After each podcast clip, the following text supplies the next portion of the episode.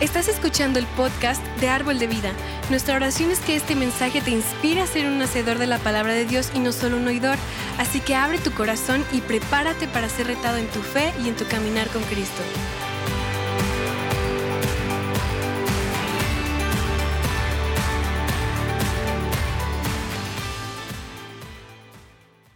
¿Cuántos están listos para estudiar la palabra?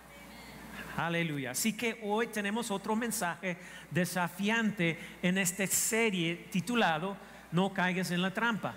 Ah, ¿Han aprendido algo durante esta serie? Sí, amén. Y no sé ustedes, pero esta ha sido, ah, esta ha sido una serie dolorosa, ¿verdad? ¿Alguien puede decir eso? Es como, oh, cada domingo pegándome. Y ah, estamos abordando temas de, de, la vida real y cosas con las que luchamos a diario. Y pues estamos hablando de las trampas que a menudo encontramos en la vida, en las que el enemigo espera atraparnos. Y así en la semana número uno hablamos sobre la trampa de la ofensa o vivir ofendido. Y no sé ustedes, pero eso es una verdadera trampa en, en mi vida. Y de hecho mi desafío para todos nuestros, uh, todos, todos nosotros fue, hagamos que el resto de este año sea inofendible, ¿verdad? La pasamos muy bien en la conferencia de matrimonios uh, la semana pasada, pero, pero por mucho que nos amemos, mi esposa y yo, aún tenemos un par de momentos, algunos desafíos para no ofendernos ni enojarnos el uno con el otro. Pero, pero aquí está la cosa. Y esas cosas van a suceder, van a suceder. La clave es cómo responderemos. Mi esposo y yo solemos disculparnos rápidamente, gracias a Dios. Y luego seguimos con nuestro día y dejamos la situación atrás. Y sinceramente, así es como se ve un estilo de vida inofendible. Van a pasar cosas, pero ¿cómo vamos a responder? ¿Verdad? Y pues y luego la semana pasada hablamos sobre la trampa de la ira, otro tema difícil. Y creo que para la mayoría de nosotros no nos ponemos, no nos, no nos ponemos en la categoría de, enojo, probablemente. Y es por eso que la semana pasada revisamos algunas de las expresiones de enojo, de la ira, cómo, cómo se muestra, cómo, cómo se muestra el, el, enojo. Y probablemente la mayoría pensó que, ay, sí, ese soy yo. Uf sí, tengo algunas de esas cualidades, ay, sí, tengo algunas de esas características de vez en cuando. Y una de las grandes revelaciones en las últimas dos semanas es esta. Hemos hablado sobre la trampa de la ofensa y la trampa de la ira, pero esas situaciones son en realidad un cebo. ¿Entienden eso? Es un cebo. Porque el enemigo quiere engancharnos con, con ofensa y quiere engancharnos con ira para poder atraparnos en algo más grande, algo más destructivo en nuestras vidas. Él trata de engancharnos con la ofensa para poder atraparnos en la amargura y atraparnos en el dolor y atraparnos en la tristeza. Él trata de engancharnos con ira para poder atraparnos en relaciones dañadas, en un caminar dañado con Dios y, en, un testimonio dañado. Estos son realmente problemas serios en nuestra vida. El tema de que quiero hablar hoy, como la ofensa y la ira, lo he titulado La trampa de la falta de perdón. Pero en realidad es el, es el cebo de la falta de perdón. Y ahora, la falta de perdón es en realidad un tema interesante porque está asociado con, con la ofensa, obviamente. Entonces, si, si estoy luchando con la ofensa, probablemente esté luchando con la falta de perdón. Van de la mano, más o menos. Y pues, e incluso si estoy luchando con la ira, es posible, probable, que también esté luchando con la falta de perdón es un problema increíblemente común con el que todos lidiamos porque está interconectado con muchas otras emociones. Y aquí está la cosa, la falta de perdón trata de atraparnos en algo diferente a la ofensa y la ira. La falta de perdón trata de atraparnos en la posición de ser no perdonados. Uh, ay, por eso es que ese es un tema importante, porque la Biblia nos dice que si no estamos dispuestos a perdonar a los demás, entonces nuestro Padre Celestial no está dispuesto a perdonarnos a nosotros. ¿Todos recuerdan eso? Dice la escritura, Mateo 6:15, pero si no perdonan a otros sus ofensas, tampoco su Padre les perdonará a ustedes las suyas. Uh, una declaración fuertísimo. Es un tema del que vale la pena hablar y conocer. Es un área de nuestra vida que vale la pena corregir, ¿no? Porque no queremos fallar en esa área, porque tiene algunas repercusiones bastante severas a lo largo de nuestra vida y nuestra relación con Dios. Y, de hecho en Mateo capítulo 18, al comienzo de esta historia, Pedro en realidad va a Jesús y ah, le pregunta sobre el perdón. Eh, Jesús, ¿cuántas veces tengo que perdonar a alguien? Recuerden la historia. Mire lo que dice Mateo 18, versículo 21 a 35. Dice, Pedro se acercó a Jesús y le preguntó, Señor, ¿cuántas veces tengo que perdonar a mi hermano que peca contra mí? ¿Hasta siete veces? Y Jesús responde con una respuesta inesperada, una afirmación muy fuerte. Y dice, ah, versículo 22, no te digo que hasta siete veces, sino hasta setenta y siete veces, lo contestó Jesús. Y la mayoría, de la mayoría de las traducciones de la Biblia dicen que 70 veces 7, que más o menos si, si uh, conoces sus matemáticas es, es 490 veces. Pero, pero el punto que Jesús está tratando de hacer aquí es que la falta de perdón debe ser ilimitada en nuestras vidas. ¿Verdad? ¿Están conmigo? Porque ese es el tipo de falta de perdón que recibimos de nuestro Padre Celestial. Gracias a Dios. Y de hecho Jesús continúa esta conversación y cuenta esta parábola. ahorita, por los que no, no, saben lo que es una parábola, una parábola simplemente una historia que ilustra un principio. Y él dice, versículo 23, por ese, por ese reino de los cielos se parece a un rey que quiso ajustar cuentas con sus siervos. Al comenzar a hacerlo, se le presentó uno que le debía miles y miles de monedas de oro. Versículo 25, como él no tenía con qué pagar, el Señor mandó que lo vendieran a él, a su esposa y a sus hijos, y todo lo que tenía para así saldar la deuda. El siervo se postró delante de él. Tenga paciencia conmigo, le, le rogó, y se lo pagaré todo el Señor se, compadeció de su siervo y que le perdonó la deuda y lo dejó en libertad. Todos digan, perdonó la deuda.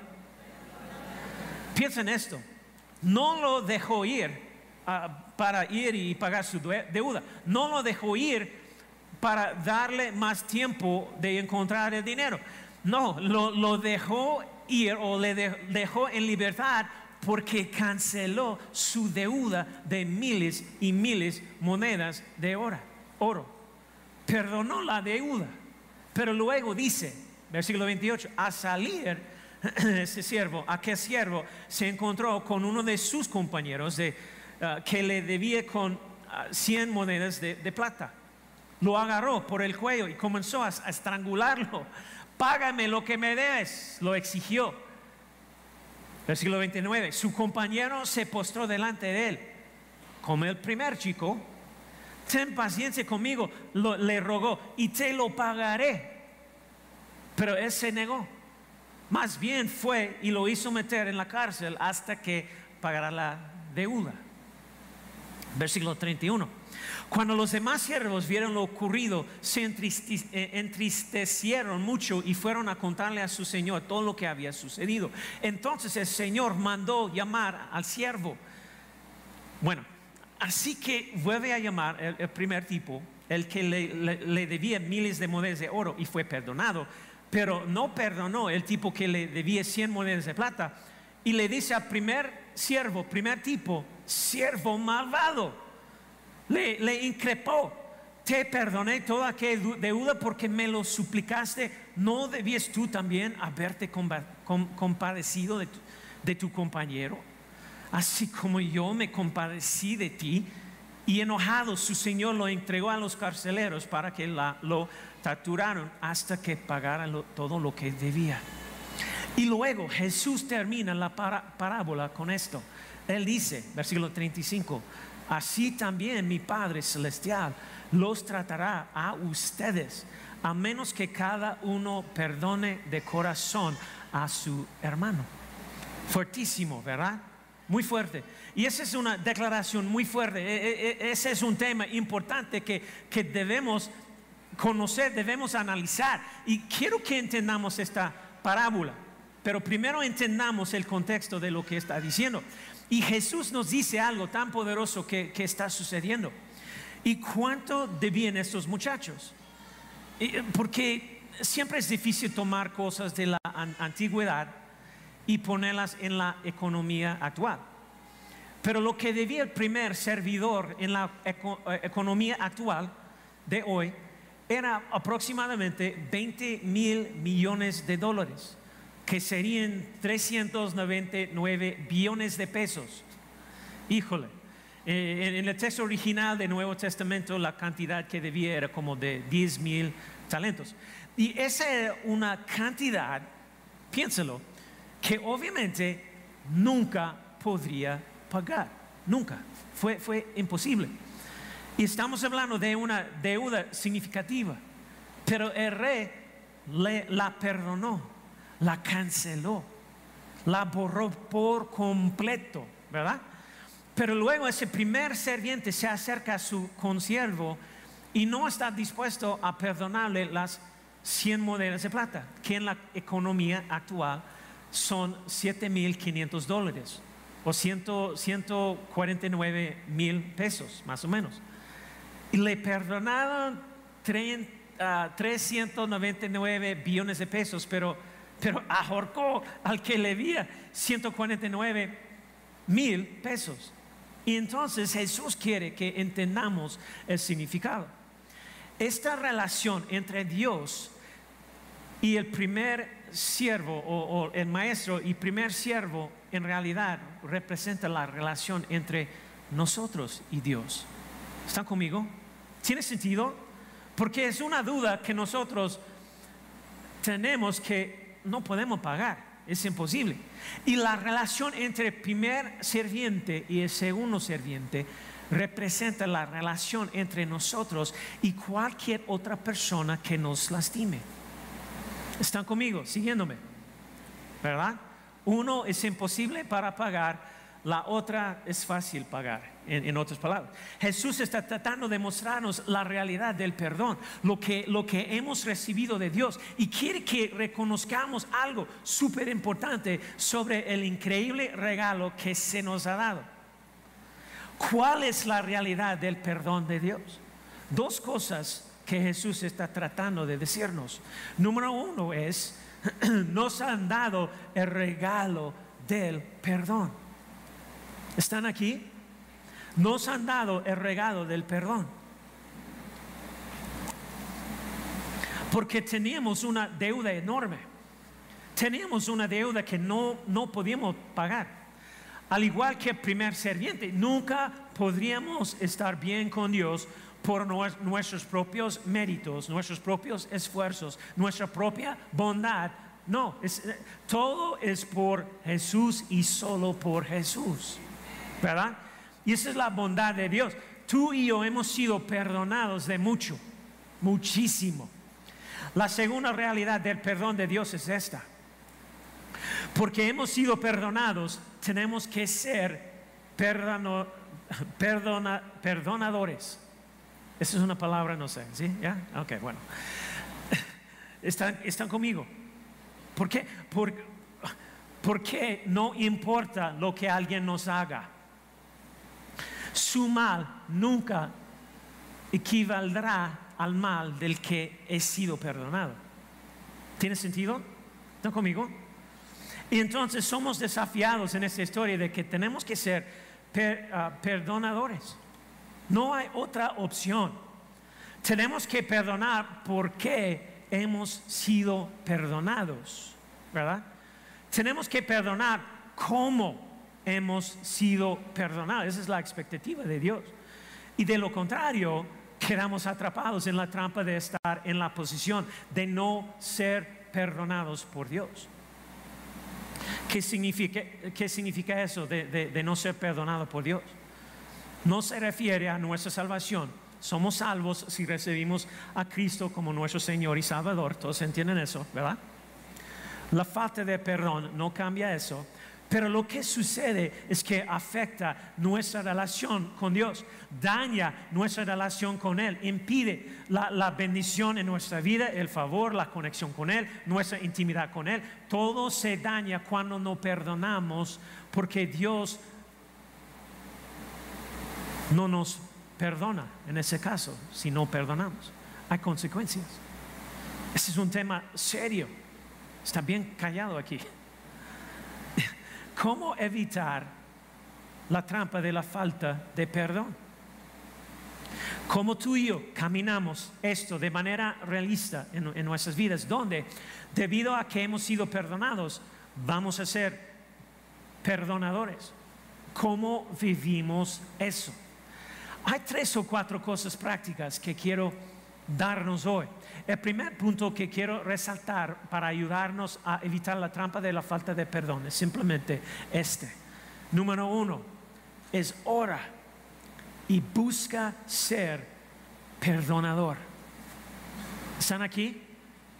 ¿Cuántos quieren hacer eso? ¿Sí? Qué bueno. Porque la mayoría de las veces yo no quiero.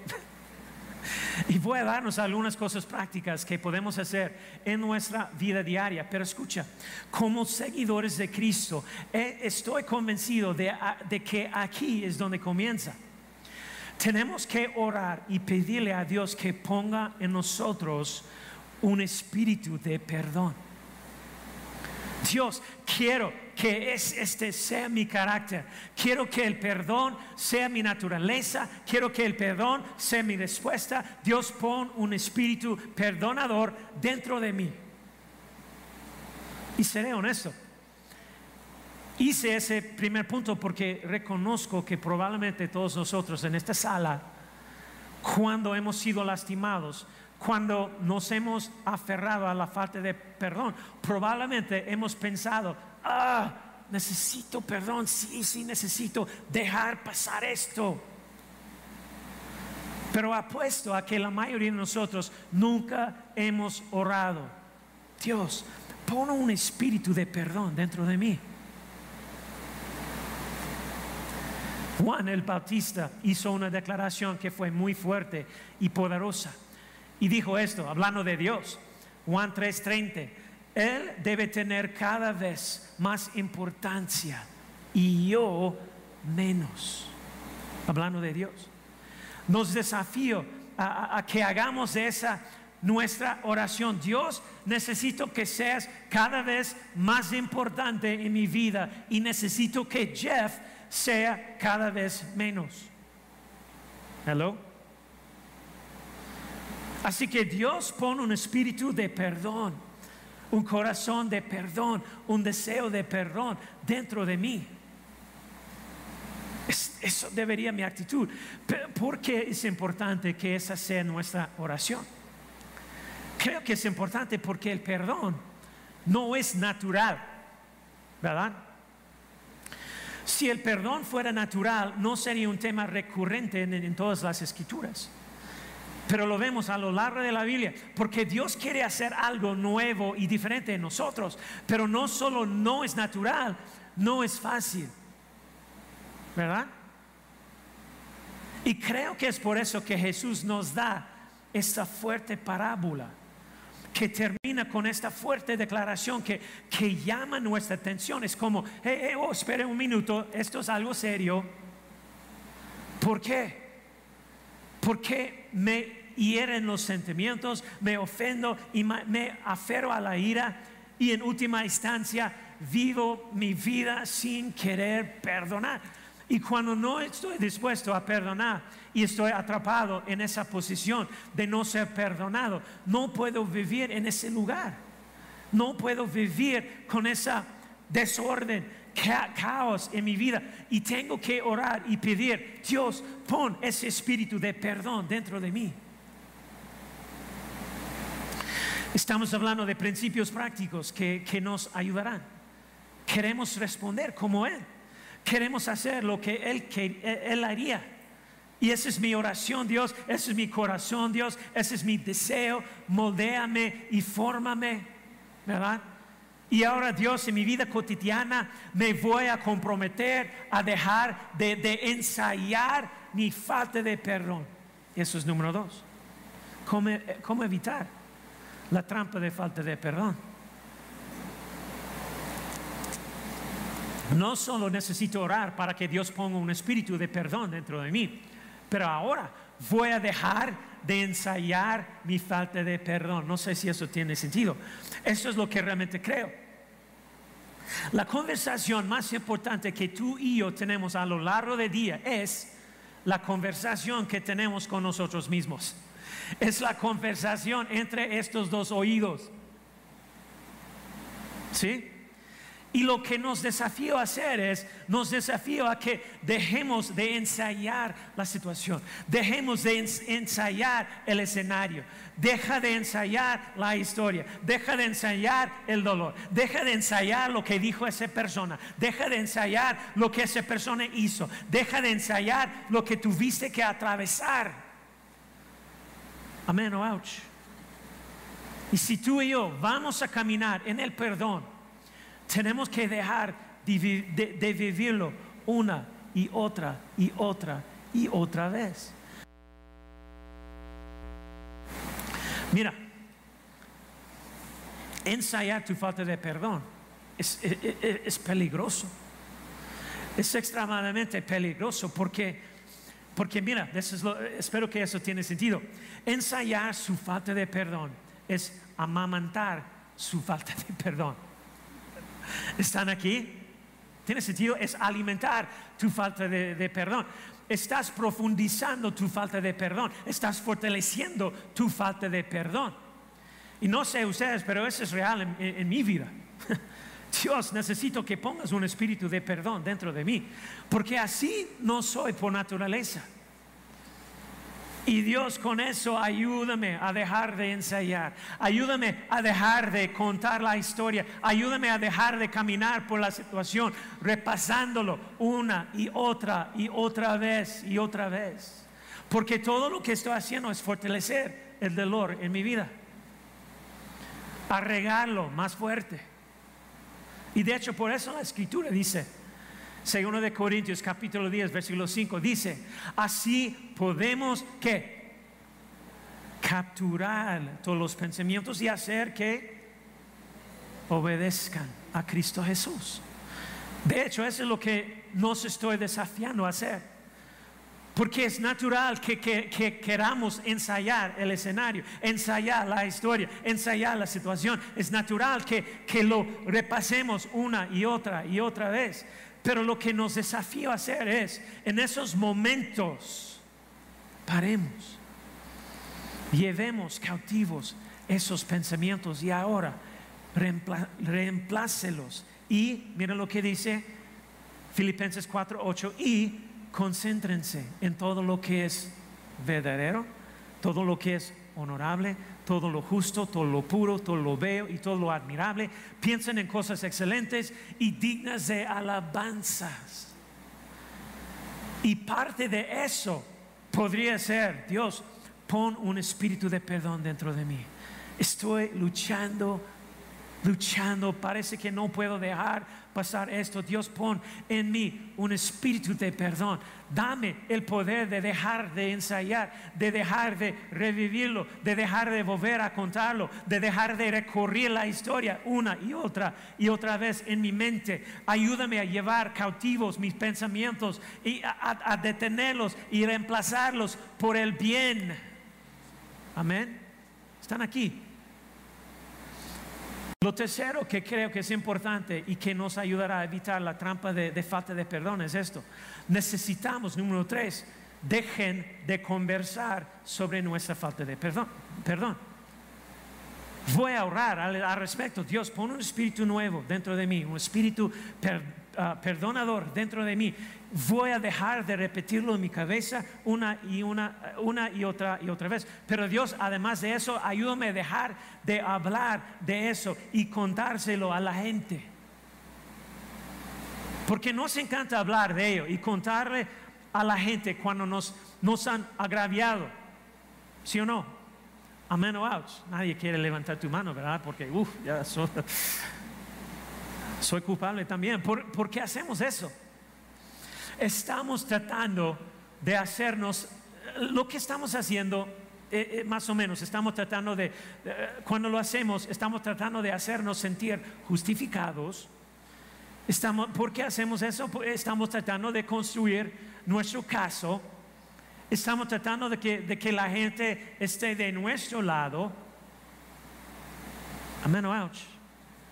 No me mires súper espiritual. Sé que haces eso porque yo lo hago. ¿Están aquí? Ha habido muchas ocasiones en las que, las que fui culpable de eso y cada vez escuché la voz del Espíritu Santo con tanta fuerza en mi espíritu. Hey Jeff, Jeff, oh, wait, wait, wait, wait, espera, espera. Si alguna vez vas a superarlo, deja de hablar de eso. Oh.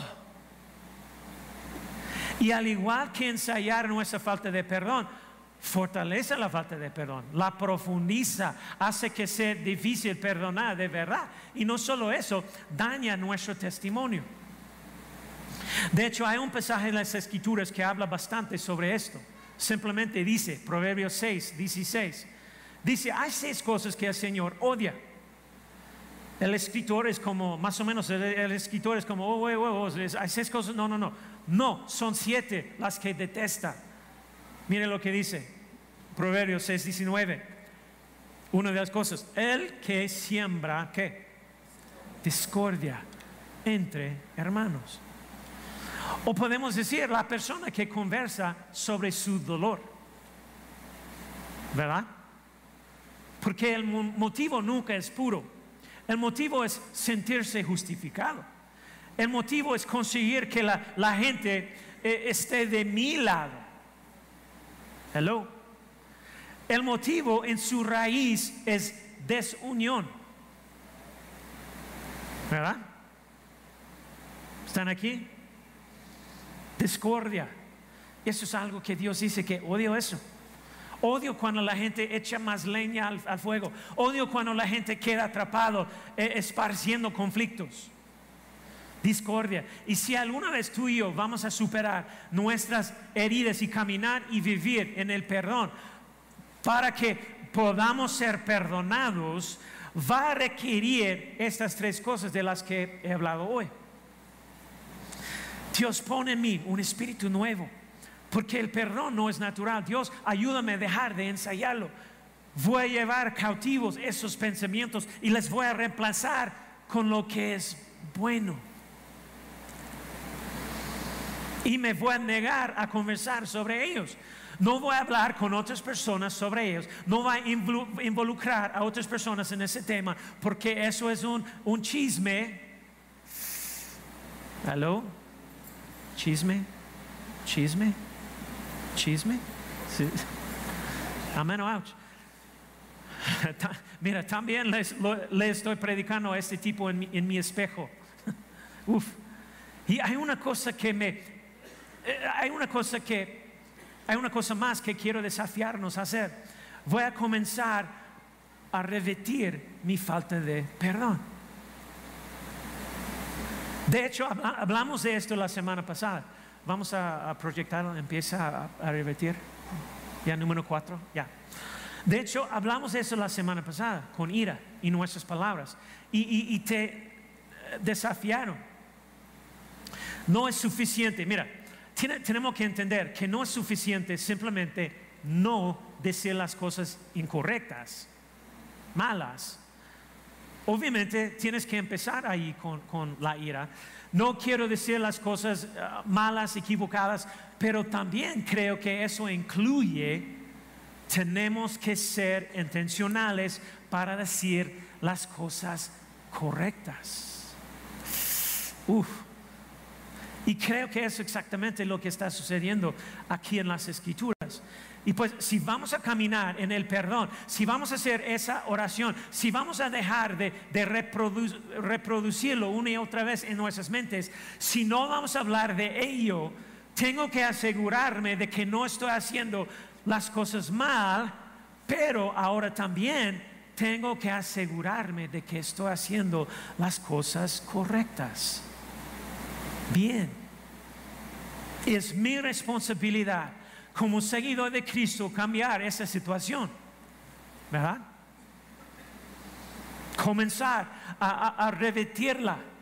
Y de hecho la, Biblia dice, mira lo que dice, Primera de Pedro 3.9, dice, no pagan mal por mal, no responden con insultos cuando la gente los insulte.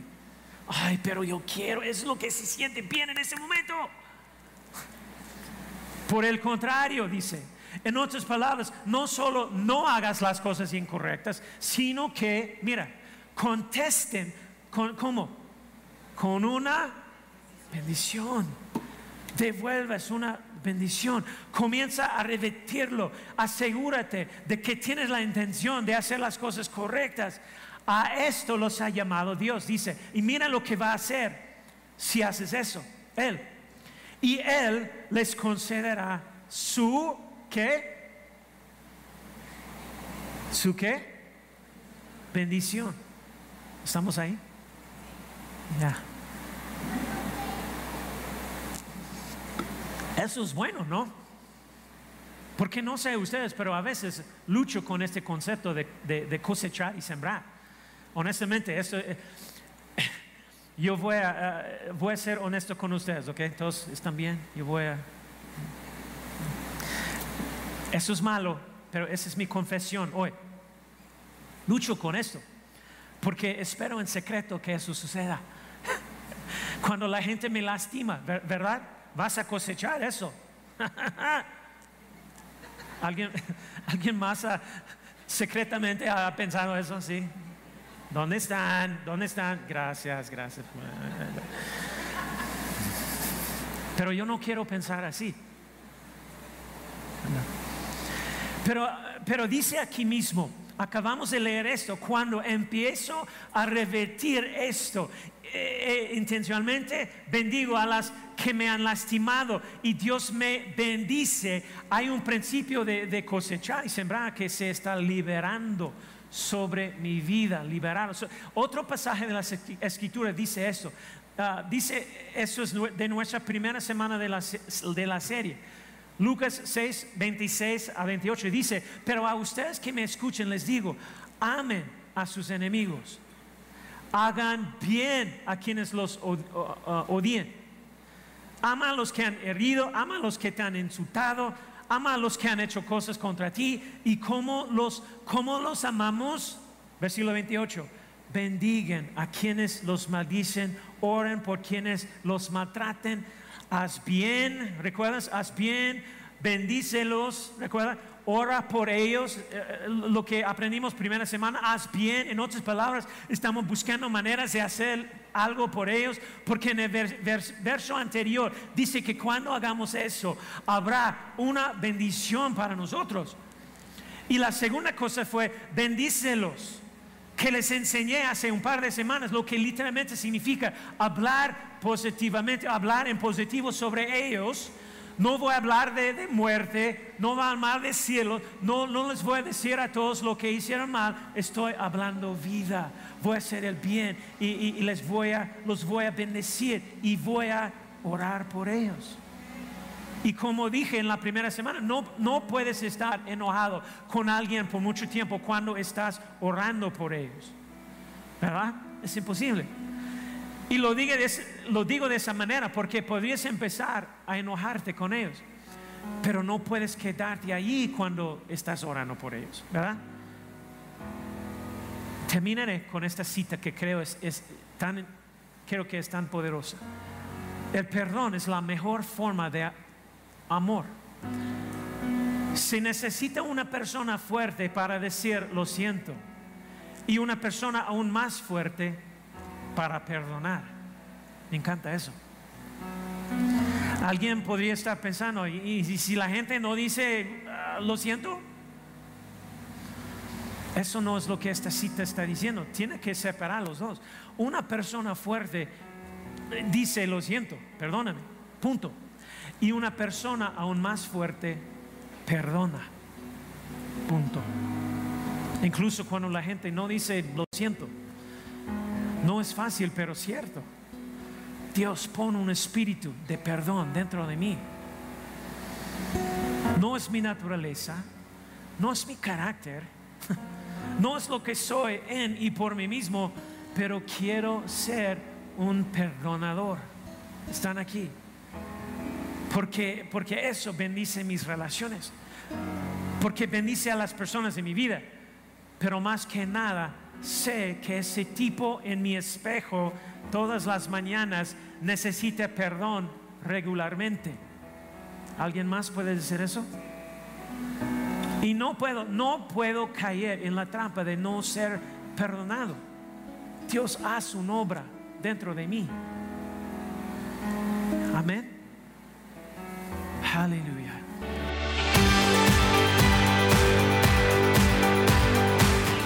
Estás escuchando el podcast de Árbol de Vida. Nuestra oración es que este mensaje te inspire a ser un hacedor de la palabra de Dios y no solo un oidor. Así que abre tu corazón y prepárate para ser retado en tu fe y en tu caminar con Cristo.